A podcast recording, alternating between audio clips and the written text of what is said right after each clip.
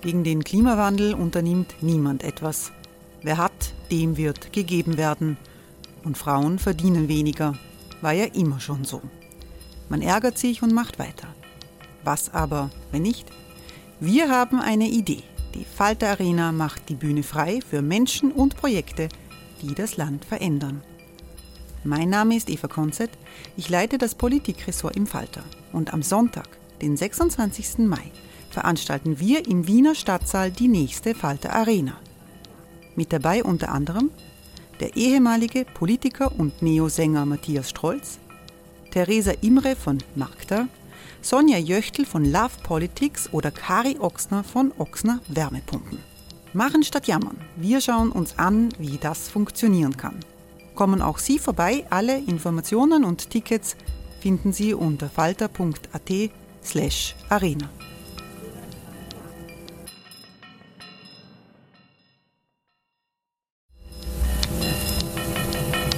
Falter-Podcasts werden durch Werbung unterstützt. Das hilft bei der Finanzierung unseres journalistischen Angebots. Die Erderhitzung ist kein Gefühl, aber mit vielen Gefühlen verbunden. Sorgen etwa oder Angst. Eine Veranstaltung gegen diese Ohnmacht ist Tipping Time, eine Klimakonferenz der Zivilgesellschaft.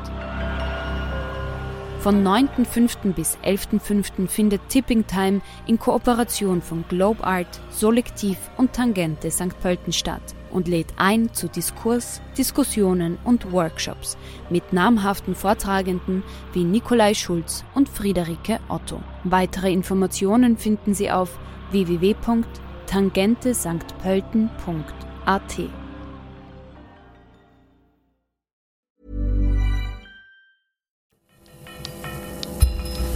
Falter Radio, der Podcast mit Raimund Löw. Sehr herzlich willkommen, meine Damen und Herren, im Falter Radio.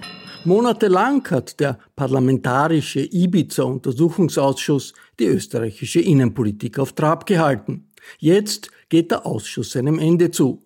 Untersucht werden soll laut Auftrag des Nationalrates der Verdacht von Korruption und Manipulation in der türkisblauen Regierungszeit. Aber sehr rasch stand die ÖVP im Brennpunkt der Auseinandersetzung, darunter Bundeskanzler Kurz, der Finanzminister und andere ehemalige ÖVP-Politiker mehr.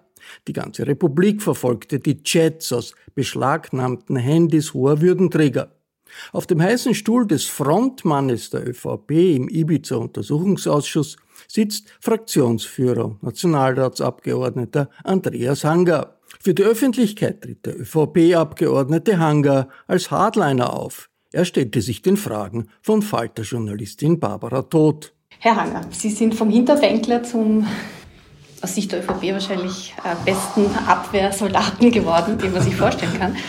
Sie verwenden aber in der Art und Weise, wenn Sie quasi äh, Ihre Arbeit machen oder wenn Sie die ÖVP auch gegen Angriffe verteidigen, selber oft bewusst Fake News. Beispielsweise haben Sie ähm, der Korruptionsstaatsanwaltschaft unterstellt, dass sie Akten geleakt hätte an die Medien, obwohl es zu dem Zeitpunkt schon auch offiziell bekannt war, dass ÖVP-Anwälte selber diese Akten an Medien gespielt haben. Also warum greifen Sie zu solchen doch sehr scharfen Mitteln, wenn es darum geht, die Anliegen Ihrer Partei zu vertreten? Äh, zum einen möchte ich vielleicht ganz kurz replizieren auf den Begriff Hinterbänkler, den ich nicht so mag. Der aber nicht böse gemeint war. Ja. Sie haben ja. selber oft gesagt, ich war ein Hinterbänkler. Ja, eh. Bin ich aber trotzdem, ich finde, es ist halt einfach so, dass schon rein geografisch nicht alle in der ersten Reihe sitzen können. Und ich finde, dass alle ihre Wahlkreisarbeit, das Parlament ist nun mal auch quasi, wir repräsentieren unsere Wahlkreise, aus denen wir kommen. Und da können nicht alle in der ersten Reihe sitzen. Also insofern ähm, möchte ich... Es soll kein Schimpfwort. Ich habe es auch nicht so verstanden. Ich habe es auch nicht so verstanden. Aber, aber irgendwie ist es doch, kann, kann abwertend interpretiert werden. Jetzt habe ich es, glaube ich, sehr vorsichtig formuliert. Äh, Zu den Methoden, die Sie anwenden. Also der Vorwurf, dass Sie mit Fake News arbeiten. Also, also das muss ich ähm, wirklich zurückweisen, weil ich habe ähm, das schon mehrmals betont. Ähm, ich habe mir das sehr genau angeschaut, wie diese Leaks passieren. Es ist ganz einfach so, dass ähm, ein, ein Staatsanwalt, in unserem Fall die Wirtschafts- und Korruptionsstaatsanwalt, einen Aktenvermerk macht. Dieser Aktenvermerk kommt zum großen Akt. Äh, und äh, am nächsten Tag haben dann 20 Verfahrensbeteiligte Akteneinsicht. Und das führt halt dazu, dass dann immer alles in den Medien ist. Und ich habe mehrmals schon die Justizministerin aufgefordert, hier einen Rechtsrahmen zu schaffen, weil Ermittlungsverfahren sollen geheim geführt werden, es sollen Persönlichkeitsrechte geschützt werden. Und ich bin ein bisschen verwundert, dass die Justizministerin hier keinerlei Initiativen setzt. Aber was sagen Sie quasi zu dem Faktum, dass es ja auch ÖVP-Anwälte sind oder Anwälte, die die ÖVP vertreten, ähm, die diese Akten im Sinne ihrer Klienten auch den Medien zur Verfügung stellen? Ich, ich könnte mir da Modell zum Beispiel vorstellen, wenn das jemand tun will, äh, dann soll er es machen können und da soll er dann auch mit, mit, mit seinem Namen dazustehen. Man sollte dann sagen, ja, ich stelle das gerne den Medien zur Verfügung, weil das sollte vielleicht sogar in einem Rechtsrahmen möglich sein. Problematisch wird halt sein, wenn dann wieder ein Zweiter oder ein Dritter in dem Akt betroffen ist, der dann wieder weniger Freude damit hat. Aber wir müssen nur nach Deutschland blicken, wir müssen nur in die Schweiz schauen. Da gibt es diese Problemlage nicht in der Form wie bei uns. Dass Sie aus Sicht der Medien meinen Vorschlag jetzt nicht gleich wahrscheinlich äh, sehr unterstützen und kommentieren, ist mir klar, weil für die Medienwelt das natürlich interessant ist dass die Ermittlungsakten permanent äh, in, den, in, in, der Öffentlichkeit sind. Aber ja, Persönlichkeitsrecht ist immer wichtig. Ähm, man soll auch Ermittlungsverfahren, denke ich, ordentlich und geheim führen. Im Sinne der Rechtsstaatlichkeit, glaube ich, ist es ein guter Vorschlag. Sie haben jetzt auch eine Sachverhaltsdarstellung gegen einen speziellen Staatsanwalt, Korruptionsstaatsanwalt eingebracht. Eine zweite wegen Amtsmissbrauch ist in Vorbereitung. Da geht es um den äh, Herrn Burkhardt, ähm, der innerhalb der Kriminalitätsstaatsanwaltschaft eine wichtige Rolle spielt, vor allem jetzt quasi bei, bei den Ibiza-Ermittlungen, weil er derjenige ist, der die Handydaten und auch diese Chats quasi ausliest. Einen Staatsanwalt rauszugreifen und den persönlich sozusagen an den zu attackieren ist das guter politischer Stil? Ähm, naja, es ist irgendwie so eine Situation, dass mir permanent vorgeworfen wird, äh, ich greife die Justiz pauschal an. Ich weise das immer zurück und das Gegenteil von pauschal ist ja den konkreten Fall. Und aus meiner Sicht hat der Magister Burkhardt einen unglaublichen Auftritt abgeliefert im Untersuchungsausschuss. Ähm, wir haben die Situation, dass er verantwortlich ist für eine unglaubliche Datenmenge an Chats, die wir in den Ausschuss bekommen. Und da bin ich mir sicher, da sind viele dabei, die nicht relevant sind für einen Untersuchungsgegenstand. Da sind viele dabei, die sind privat. Weil was jetzt eine, eine Firmenfeier äh, mit dem Untersuchungsgegenstand zu tun hat oder eine Urlaubsreise, die abgesagt wird, und ich könnte Ihnen die Beispiele auf den Tisch legen, dann muss ich das halt auch benennen. Und wenn ich schon aufgefordert werde, nicht pauschal zu kritisieren, dann muss ich es herunterbrechen auf eine einzelne konkrete Handlung, auf einen einzelnen Bericht, den der Magister Burkhardt erstellt hat, für den ist er verantwortlich. Äh, und da haben wir eine Sachverhaltsdarstellung eingebracht. Ja, ich glaube, das ist... Das ist nicht Einschüchterung. Nein, das also in, in den USA gibt es diese, diesen Begriff der Slap-Klagen. Also wenn's, wenn man versucht, Einzelne, das richtet sich oft ja auch gegen Journalisten oder eben in dem Fall gegen einen, Staatsanwalt, äh, mit solchen Klagen auch prophylaktisch einzuschüchtern. Also das sehe ich überhaupt nicht. Wenn der Herr Magister Burkhardt ein ruhiges Gewissen hat, dann wird das alles kein Problem sein, weil äh, die Staatsanwaltschaften dann am Ende des Tages, die Gerichte werden das klären. Äh, das sehe ich äh, auch ganz, ganz entspannt. Umgekehrt, ja, denke mal schon, wahrscheinlich ist er ein bisschen nervös, weil äh, diese Fülle, für die er verantwortlich ist in den Chatnachrichten, und Sie wissen, mein berühmtes Beispiel, er hat in den Strafakt Chats aufgenommen, die tatsächlich, zumindest in meiner rechtlichen Beurteilung, nicht relevant sind für den Untersuchungsgegenstand. Diesen anderen Chat, jetzt Next Step, deine Bestellung, ähm, wo es um die Vorstandsbestellung von Thomas Schmidt gegangen ist, die hat er nicht aufgenommen. Ich hätte ihm die Chance noch einmal gegeben, im Untersuchungsausschuss das aufzuklären. Er hat mir dann erklärt, nein, er hatte ja nur die ÖVP-FPÖ-Regierung zu untersuchen ich bin jetzt kein Jurist nicht, aber mein Hausverstand sagt mir, da wird mit zweierlei Maß gemessen und dieses Recht muss ich im Rechtsstaat schon haben, das aufzunehmen. Aber sind das nicht Dinge, Sie sagen selber, die man einfach im U-Ausschuss klären kann oder die man sozusagen auf politischer Ebene klären kann? Und muss man da, muss man da gleich klagen? Also da stehen Sie auch ein bisschen so da wie so ein Klagshansel. Ja, ja das, das, tatsächlich haben wir uns das sehr lange überlegt, äh, ob wir diesen Weg bestreiten. Nur wenn der Herr Magister Burkhardt im Ausschuss sagt, ähm, er hat in diesem Chat vom Herrn Katzian jetzt Next Step, deine Bestellung und dann setzen wir das um, was wir besprochen haben. Wenn er dann im Ausschuss noch sagt, nein, ich sehe da keine Relevanz, es tut mir leid, ich hatte nur die Aufgabe, die ÖVP-FPÖ-Regierung zu untersuchen, Frau Todt, was bleibt mir denn da noch anders über? Was würden Sie an meiner Seite, was würden Sie an meiner Seite? aber bei diesem Katzian-Chat, vielleicht um es kurz zu erklären, ich meine, da, da, stehen Sie ja wirklich quasi allein auf weiter Flur in Ihrer Einschätzung, weil das war der damalige oder der aktuelle ÖGB-Präsident, dass der einen guten Kontakt zum damaligen äh, Chef der Staatsholding oder kommenden Chef der Staatsholding äh, sucht, ist ja jetzt auch nicht so wahnsinnig ungewöhnlich und politisch nicht so brisant wie vielleicht die anderen Chats, die es im Ausschuss tatsächlich also, also ich stehe da übrigens mit meiner Meinung nicht alleine auf weiter Flur, ganz im Gegenteil. Jeden, den ich das noch erklärt hat, sagt zu mir, das verstehen wir nicht. Frau Dott, noch einmal, wir hatten eine Zweidrittelmaterie im Nationalrat. Die SPÖ hat damals mitgestimmt. Der große Deal war, dass die SPÖ Arbeitnehmervertreter im Aufsichtsrat bekommt. Das war der Deal, der dahinter war. Der ist auch in Ordnung, den kritisiere ich nicht. Und wenn jetzt quasi untersucht wird, die strafrechtliche Relevanz in der Vorstandsbestellung Thomas Schmidt und der Chat, wo es dann heißt, in Moskau ist es kalt und eine Urlaubsreise wieder abgesagt, das wird zum Strafakt genommen. Und dieser eine Chat, wo, wo, wo dann der Herr Katzian sagt, und dann setzen wir das um, was wir besprochen haben. Ich war doch immer irgendwie schon gescheit, finde ich, wenn einmal wer fragt, na, was hat man denn da gemeint? Und der, und der Herr Burkhardt sagt dann zu mir, nein, es tut mir leid, da gibt es keine Relevanz, weil ich hatte nur die Aufgabe, die ÖVP-SPÖ-Regierung zu untersuchen. Nur was er da zwei Drittel Materie. Und nur hat, wissen Sie, wenn er, wenn er, so, wenn er so elementare Dinge nicht behandelt, das lasse ich mir auch nicht nehmen. Manchmal werfen wir schon vor, du zitierst immer nur diesen einen Chat. Genau, das ja. wollte ich nämlich gerade sagen. Ja. Also die, diese, wir kennen natürlich diese Katzian-Chat-Debatte, die haben Sie in vielen Sendungen. Und das bringt mich quasi zum, zum nächsten Thema, haben Sie in ganz vielen Sendungen, bei ganz vielen Auftritten ähm, rübergebracht.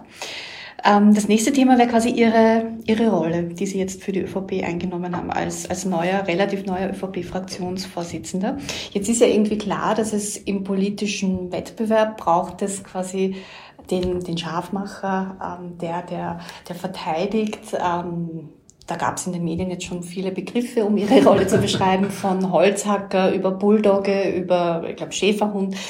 Ähm, sie haben sich das ja nicht, nicht wirklich ausgesucht, sondern Sie sind eingesprungen. Ähm, normalerweise ist das die Aufgabe klassischerweise des ÖVP-Generalsekretärs an vorderster Front zu verteidigen. Warum, warum machen Sie das jetzt? Und zeigt das nicht auch, dass die ÖVP eine Schwäche in, in ihrer Partei selber hat und dort niemanden hat, der diese sicher nicht einfache und auch aufreibende Aufgabe übernehmen kann? Also ich sehe, bin jetzt schon relativ lange äh, auch in bundespolitisch tätig. Äh, so gut wie wir jetzt aufgestellt sind in der Bundespartei, in den Landesparteien waren wir noch nie. Also da wird hervorragende Personalentwicklung gemacht, da wird strukturiert Öffentlichkeitsarbeit gemacht. Ich habe halt meine Rolle als, als Fraktionssprecher im IBIZ-Untersuchungsausschuss. Ähm, werde, denke ich, dort und da vielleicht auch so wahrgenommen, dass ich pointiert formulieren kann, dass ich manche Dinge auf den Punkt bringen kann, auch mit einer bestimmten, wie soll ich sagen, ähm, Pointiertheit, die auch von den Medien dann wahrgenommen wird. Sie wissen das, das braucht. Ich habe meine persönlichen Erfahrungen gemacht und äh, wenn ich in einer ganz hohen Sachlichkeit ähm, eine Viertelstunde über etwas referiere, kommen Sie nicht durch. Komme ich nicht durch. Ähm, und wenn ich pointierter formuliere, komme ich durch. Das ist offensichtlich auch etwas, was die Medien so haben wollen. Und das habe ich in unserer Mediengesellschaft so zu akzeptieren. Aber wo ist die Grenze? Also, weil bis jetzt war man, war man diese Art der Kommunikation ähm, gewohnt, vielleicht, also werden jetzt nicht mehr alle präsent haben, aber da gab es mal einen Peter Westenthaler oder die FPÖ, der Herbert Kickel kann, kann quasi auch so rabiat sein.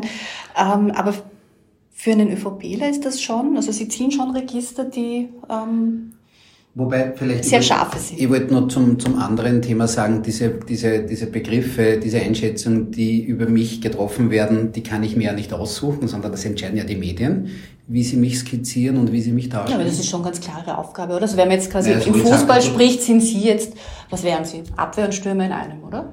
Also zumindest nicht Holzhacker, das passt beim Fußball gar nicht. Ich war jetzt auch nicht der Feintechniker, aber zumindest einen Ballstoppen habe ich schon kennen, ne, der 30 Meter äh, auf mich zugekommen ist. Ich meine, im Parlament spielen Sie welche Position in der Parlamentslandschaft? Haben Sie gespielt? Ich bin immer in der Mitte, zentrales Mittelfeld in der Mitte. Nein, nicht rechts Mitte, Zentralmitte mit möglichst viel Aktionsradius nach links und nach rechts. Aber nicht in, den, nicht in den Flanken. Wo würden Sie sich jetzt quasi sehen in der Parteiaufstellung? Ich würde mich gerne als, als Sechser sehen der quasi. Ich muss jetzt übersetzen für alle, die nicht okay. im Fußball so drinnen sind. Das ist, mittlerweile spielt man in einer Viererkette, den Libro gibt's ja nicht mehr. Also die, die, die Abwehr spielt ja auf einer Höhe und vor der Abwehr spielt der Sechser, entweder ein Sechser oder zwei Sechser. Und das ist ein bisschen das Spiel in der Spielmacherrolle, der aber sehr viele Defensivaufgaben übernimmt. Aber sind das nicht doch auch sehr rechtspopulistische Muster, die Sie anwenden? Also ein ähm, das ist jetzt wieder ein englischer Begriff. Äh, Sie kennen, Sie kennen das wahrscheinlich ähm, sicher.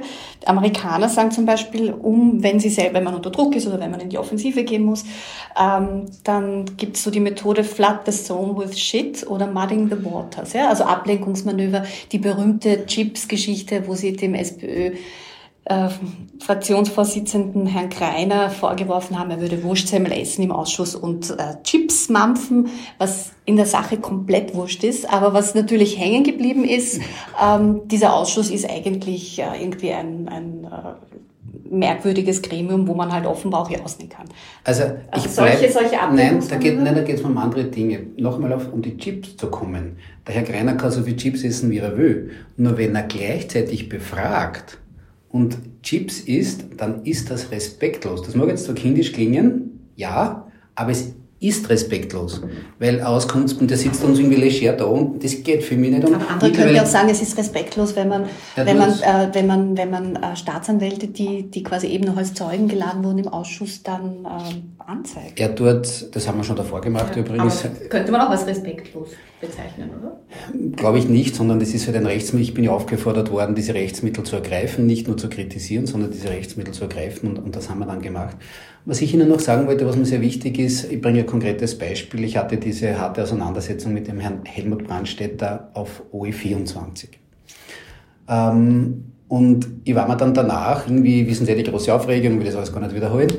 Und ich war mir dann danach auch nicht mehr sicher, welche, welche Wörter habe ich verwendet. Weil da gebe ich schon sehr Acht darauf, mich in der Wortwahl nicht zu vergreifen. Und ich war dann sehr froh, wie ich mir selber noch einmal angehört habe. Ich habe mich kein einziges Mal in der Wortwahl vergriffen. In der Tonalität ja, okay. Aber diese Begriffe, die ich jetzt nicht wiederholen will, ich denke schon, dass ich natürlich auch in der Tonalität hart formuliere, ja.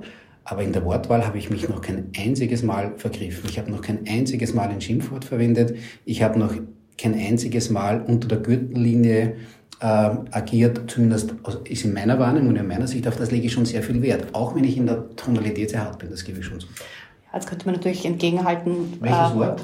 Nein, nicht, nicht das Wort, sondern weil Sie gesagt haben, Sie haben noch nie unter der Gürtellinie ähm, argumentiert. Zum Beispiel? Dass natürlich, nein, aber dass natürlich quasi Einschüchterungen oder Klagen vielleicht auch für manche unter der Gürtellinie wahrgenommen werden. Aber Frau Todt, wir sind seit Wochen und Monaten mit unzähligen Klagen der Oppositionsparteien konfrontiert. Die Frau Crisper, ich weiß ja gar nicht mehr, wie viele, wie viele, wie viele, wie viele Anzeigen sie eingebracht hat. Dann sprechen wir vielleicht noch kurz darüber, was macht das mit der politischen Kultur? Ja. Also es ist ja nicht, es ist jetzt nicht nur so, dass es stimmt, ja, also im, im Ausschuss ist die Stimmung mitunter aufgeheizt wenn ich, wenn ich es richtig im Kopf habe, äh, ist es auch so, dass quasi die Fraktionsvorsitzenden, ähm, manchmal geht man halt nachher noch vielleicht was plaudern oder inzwischen kann man auch wieder auf ein Bier gehen.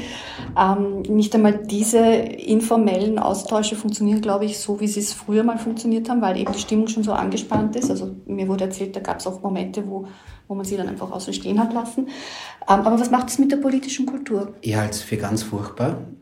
Äh, meiner Meinung nach hätte sich die Frau Crisper für diesen Saga, die geben am Arsch, hätte sie sich entschuldigen müssen. Sie hat das bis heute nicht gemacht. Wobei sie jedes Mal sagt, dass sie sich nicht auf diese eine Person bezogen ja. hat, sondern eine allgemeine ja, eh, quasi. Aber Frau, Frau Dodd. Äh, und Sie bringen jedes Mal immer wieder das Beispiel. Naja, ja. aber es zu relativieren, zu sagen, nicht die ist mir am Arsch gegangen, sondern alle sind mir am Arsch gegangen. Na, was ist denn das für Entschuldigung? Na, bitte. Sie müsste ganz einfach sagen, das ist mir herausgerutscht, Entschuldigung, war kein guter Beitrag zur Debattenkultur. Sie bringt's nicht über die Lippen, sich zu entschuldigen. Das finde ich unglaublich, ehrlich. Und zu relativieren, so quasi, ich habe nicht die Frau Dr. Huber gemeint, sondern irgendwie alle gemeint, was ist denn das für Entschuldigung? Naja, und dass natürlich sie nicht geahnt hat, dass das Mikrofon noch läuft. Richtig, ja. aber man bräuchte doch nur sagen, es tut mir echt leid, das ist kein guter Beitrag für aber die... die Antwort ist, dass man die Ausschüsse in Zukunft öffentlich... Ja, äh, Sie kennen meine ne? Position dazu. Ja, weil das würde, glaube ich, schon zu einer bestimmten Hygiene sorgen. Ähm, da würden schon der ein oder andere dann, dann vorsichtiger sein in der Wortwahl. Bräuchte man dann auch noch den Andreas Hanger, den Sie jetzt geben müssen, also so diesen ganz... Das glaube ich sogar ganz sicher. Hey Dave. Yeah, Randy. Since we founded Bombus, we've always said our socks, underwear and T-Shirts are super soft. Any new ideas? Maybe sublimely soft. Or disgustingly cozy. Wait, what? I got it. Bombus absurdly comfortable essentials for yourself and for those facing homelessness. Because one purchased equals one donated. Wow, did we just write an ad? Yes. Bombas. Big comfort for everyone. Go to bombas.com slash ACAST and use code ACAST for 20% off your first purchase. Weil wenn es öffentlich äh, übertragen ist, könnte man sich ja vielleicht durch dieses gegenseitige Klagen und, und quasi diese ganze äh, dieses aufregend machen drumherum vielleicht ein bisschen sparen, oder? Aber um vielleicht konsensualer zu argumentieren, ich sage Ihnen, ich werde der allererste, der jederzeit gerne bereit ist, über vernünftige Umgangsformen, über vernünftige politische Kultur zu diskutieren. Ähm, und äh, da müssen wir uns schon alle selber auch äh, an der Nase nehmen. Wenn ich warte ja auch, wenn ich äh, in meinem Wahlkreis unterwegs bin, wenn ich Menschen treffe, viele wenden sich kopfschütteln von der Politik ab. Wie viele wenden sich denn an Sie in Ihrem Wahlkreis und sagen, also sage mal, Andreas, was du da jetzt quasi, äh, was du da jetzt machen musst, ich meine, macht dir das eigentlich noch Spaß? Ja, das fragen mich die Leute. Ich sage dann überzeugt Ja dazu. Dann stimmt das auch? Aber man natürlich. braucht schon einen guten Magen, oder? Wenn man so ganz vorne an der Front steht. Natürlich, äh, wie alles im Leben hat äh, das positive Aspekte, weniger positive Aspekte, aber es macht durchaus, meine, Spaß und Politik, das ist ja so, da muss man in der Begrifflichkeit, glaube ich, immer sehr aufpassen. Äh, aber schon eine Rolle, die ich durchaus auch gerne ausübe. Wie viele Stunden Medientraining haben Sie denn hinter sich?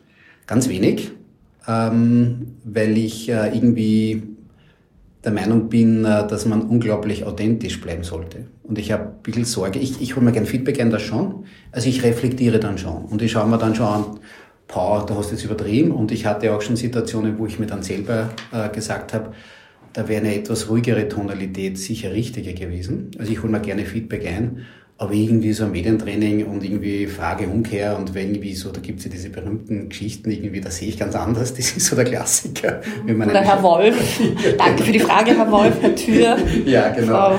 Also mit diesen Mustern beschäftige ich mich weniger, sondern ich versuche halt ja wirklich sehr, sehr authentisch zu sein und, und, und klar zu strukturieren. Ähm, Was passiert, wenn der Urausschuss vorbei ist? Sind Sie dann wieder, ohne es jetzt abwertend zu sagen, ähm, kehren Sie dann zurück auf die Hinterbank? Ähm, ich sehe das sehr, sehr gelassen. Ich habe meine Aufgabe als Wahlkreisabgeordneter sehr gerne gemacht, mache jetzt diese Rolle sehr gerne. Ich kann Ihnen nur berichten, das Tempo hat eher zugenommen jetzt noch in den, in den, in den, in den, in den letzten Tagen und Wochen. Vielleicht ist es ganz gut, jetzt auch über den Sommer mal ein bisschen Tempo wieder rauszunehmen. Beim nächsten Urschuss im Herbst dann Fraktions Führer zu sein. Wir werden das intern gut beraten. Was mir total wichtig ist, das sage ich schon auch, wir sind ein großes Team im Untersuchungsausschuss. Ähm, mir ist es ganz wichtig. Ich, sehe mich, ich bin gern Teamkapitän, das gebe ich schon zu. Aber ich möchte auch ein bisschen für die Aufstellung verantwortlich sein. Ich möchte Rollen, ich möchte Aufgaben verteilen, Rollen verteilen. Ähm, wenn ich jetzt ein bisschen selbstkritisch bin bei uns, das ist mir ein bisschen abgegangen. Also mir ist so ein bisschen diese Teamorganisation ist mir bei uns wirklich zu kurz gekommen. Weil wir so, so immer alle Medienauftritte machen. Wenn jetzt jemand, wo ein Spezialgebiet hat, äh, weil angeblich die ÖVP niemanden anderen schickt als sie. Konnten wir zumindest bei Armin Wolf nachlesen. Also da gab es ja dieses Thema, warum spricht eigentlich äh, in Sachen Eberzer Ausschuss nur mehr, nur mehr Herr Hanger? Und ähm, dann hieß es, naja, weil halt die ÖVP immer Herrn Hanger schickt. Also das war jetzt offenbar auch ihre, ihre Rolle, dass sie das alles ab, abzuwehren. Ich sage Ihnen da ganz, ganz eine ehrliche Antwort noch dazu, die mir so gekommen ist. Ich bin jetzt tatsächlich Vollzeitpolitiker, 24 Stunden, sieben Tage in diesen Rollen. Sie kennen unser Rollenverständnis. Wir sind ja quasi Abgeordnete, die, wenn ich das jetzt so salopp formulieren darf, mitten aus dem Leben kommen. Uh, unser, unser, unser, unser Bild ist ja vom Abgeordneten, der soll in einem Beruf stehen, der soll aus einem Wahlkreis kommen, der soll mitten im Leben stehen. Und Sie sind jetzt quasi Parteiangestellter, Madame. Also ich meine, Sie müssen nur, Sie sind nicht formal, aber Sie sind Vollzeit beschäftigt damit, ähm, es ist schon ganz ÖVP Ibiza Politik Ja, wirklich, zu machen, weil das ja. ist schon enorm intensiv jetzt vom, vom zeitlichen Aufwand her. Das ist, und das ist schon natürlich eine Situation, die ich euch bei uns auch orte. Ein Beispiel, der, der, der Klaus Fühlinger, der Anwalt ist in Linz, der den wir Gott sei Dank haben, auch im Untersuchungsausschuss, weil er die rechtliche Expertise da einbringt, der sagt mir, es ist wirklich an der Grenze, diese Aufgabe im Parlament zu machen und gleichzeitig halt auch äh, als Anwalt tätig zu sein. Und da sehe ich schon auch einen, einen, einen Interessenskonflikt oder Zielkonflikt, weil ich möchte jetzt, wenn ich das so salopp formulieren darf, nur, nicht nur Politik in der Wiener Blase machen, sondern ich möchte schon draußen in den Wahlkreisen sein und auch spüren, was, was, was, was die Menschen bewegt. Was kriegt man denn in der ÖVP, wenn man ein halbes Jahr lang den Job macht, den Sie gerade machen? Über das haben wir nie gesprochen, ich möchte auch nichts, sondern mir macht diese Rolle Spaß. Ähm, ich wollte immer politisch etwas bewegen. Sie möchten also irgendeine eine andere Sprecherfunktion oder ein anderes Amt, eine andere Aufgabe? Also gäbe es nichts, was Sie reizt? Ähm, ich denke, dass man immer auch sich politische Ziele setzen soll, habe aber auch gelernt in der Politik, ähm, dass ich ein Teamspieler sein will. Also ich, ich will halt auch meine Aufgabe äh, wahrnehmen in einem Team. Und ich habe zumindest auch in meiner bisherigen beruflichen und politischen Laufbahn kennengelernt, dass andere gibt sich sowieso von alleine. Und wenn es nicht ist, geht für mich auch keine Welt nicht runter.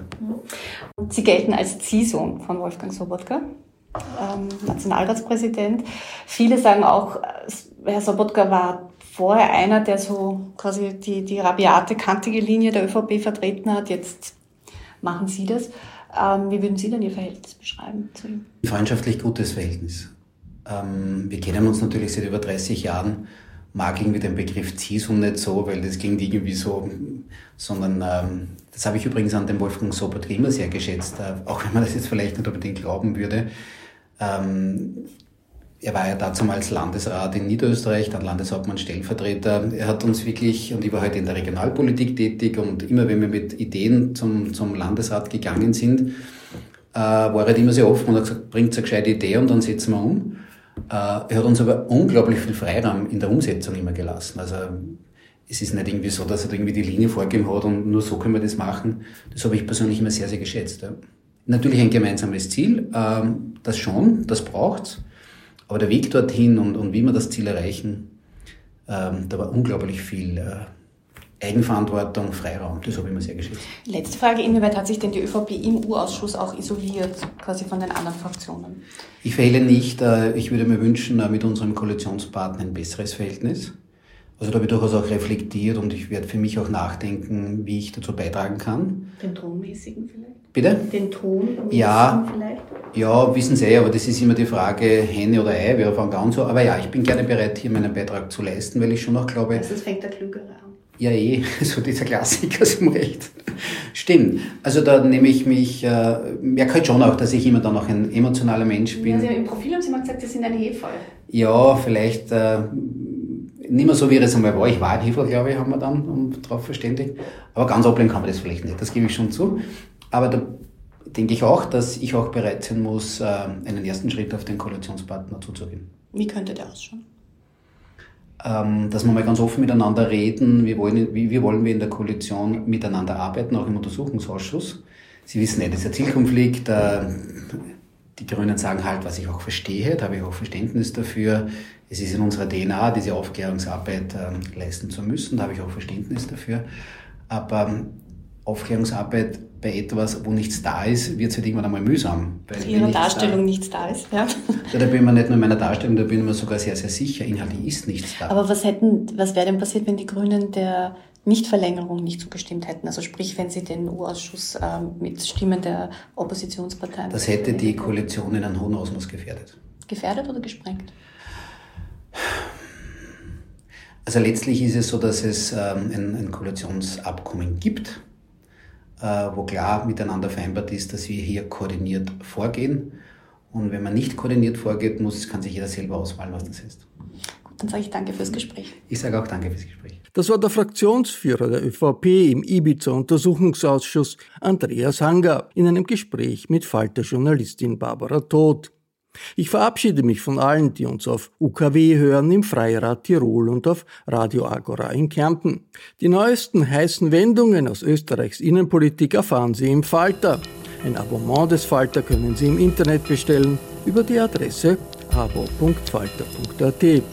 Ursula Winterauer hat die Signation gestaltet, Anna Goldenberg betreut die Audiotechnik im Falter. Ich verabschiede mich bis zur nächsten Sendung.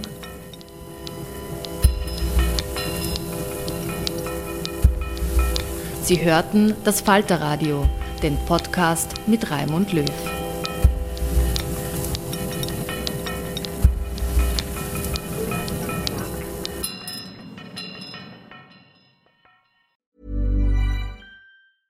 Cool fact a crocodile can't stick out its tongue. Also, you can get health insurance for a month or just under a year in some states. United Healthcare short term insurance plans, underwritten by Golden Rule Insurance Company, offer flexible, budget friendly coverage for you. Learn more at uh1.com. Imagine the softest sheets you've ever felt. Now imagine them getting even softer over time That's what you'll feel with Bowl and Branch's organic cotton sheets. In a recent customer survey, 96% replied that Bowl and Branch sheets get softer with every wash. Start getting your best night's sleep in these sheets that get softer and softer for years to come. Try their sheets with a 30-night guarantee. Plus, get 15% off your first order at bowlandbranch.com. Code BUTTERY. Exclusions apply. See site for details.